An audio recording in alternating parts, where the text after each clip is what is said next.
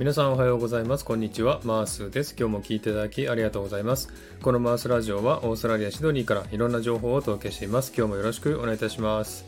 えー、さて、サクッとオーストラリア。このコーナーはオーストラリア豆知識をエンジョイしてもらうコーナーです。104回目の今回はオーストラリア豆知識パート74をお送りしたいと思います。え今回はですね、生物傾向についてお話したいなと思っております。え生物傾向とは何かと言いますと、え蛍光色に光る生き物という意味ですね。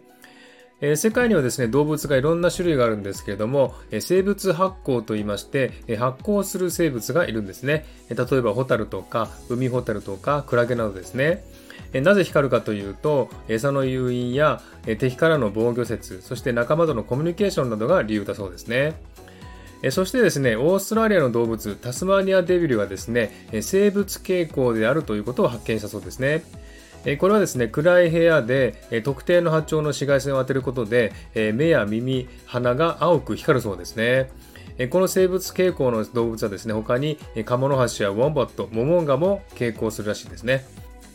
えこの傾向する理由はわからないそうですが、えオーストラリアの動物は夜行性で、えまた紫外線が見える動物も多いので、え夜に、え仲間かどうかを見分けるために傾向するのではないかという説があるそうですね。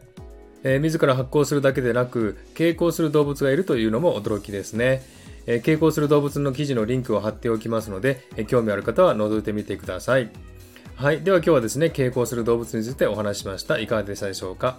えー、では今日はこの辺で終わりにしたいと思います。今日も聴いていただきありがとうございました。ハートボタンポチッと押してもらえたら嬉しいです。ではまた次回お会いしましょう。チアーズ